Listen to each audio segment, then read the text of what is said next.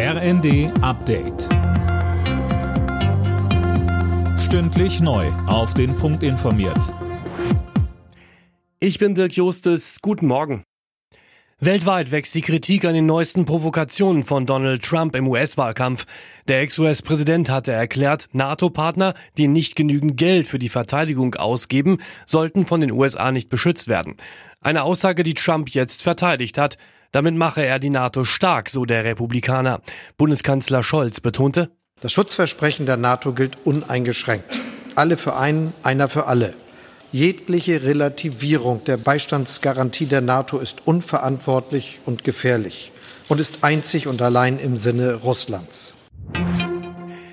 In der Kultur, im Sozialbereich und auch in der Bundeswehr vielerorts mangelt es an Nachwuchs. Helfen könnte ein allgemeines Dienstjahr, für das sich die Wehrbeauftragte des Bundestags Högel nochmal stark gemacht hat, Tom Husse.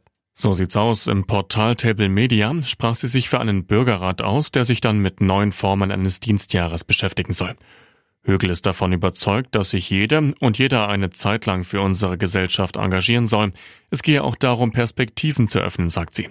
Högel zeigte sich in letzter Zeit doch immer wieder offen für eine Dienstpflicht. Eine Rückkehr zur Wehrpflicht kommt für sie aber nicht in Frage. Gewaltandrohungen, Diskriminierung, Rassismus. Hass im Netz wird zu einem immer größeren Problem. In Berlin stellt Familienministerin Paus heute eine neue Studie vor, die sich genau mit diesem Thema beschäftigt. Es brauche jetzt dringend weitere Gegenmaßnahmen, sagte Paus am Morgen in der ARD. Die Tierheime in Deutschland stecken in einer Krise. Viele Einrichtungen seien überlastet und es fehle an Investitionen, sagte Tierschutzpräsident Schröder dem Redaktionsnetzwerk Deutschland. Er fordert unter anderem, dass der Onlinehandel mit Tieren komplett verboten werden soll. Alle Nachrichten auf rnd.de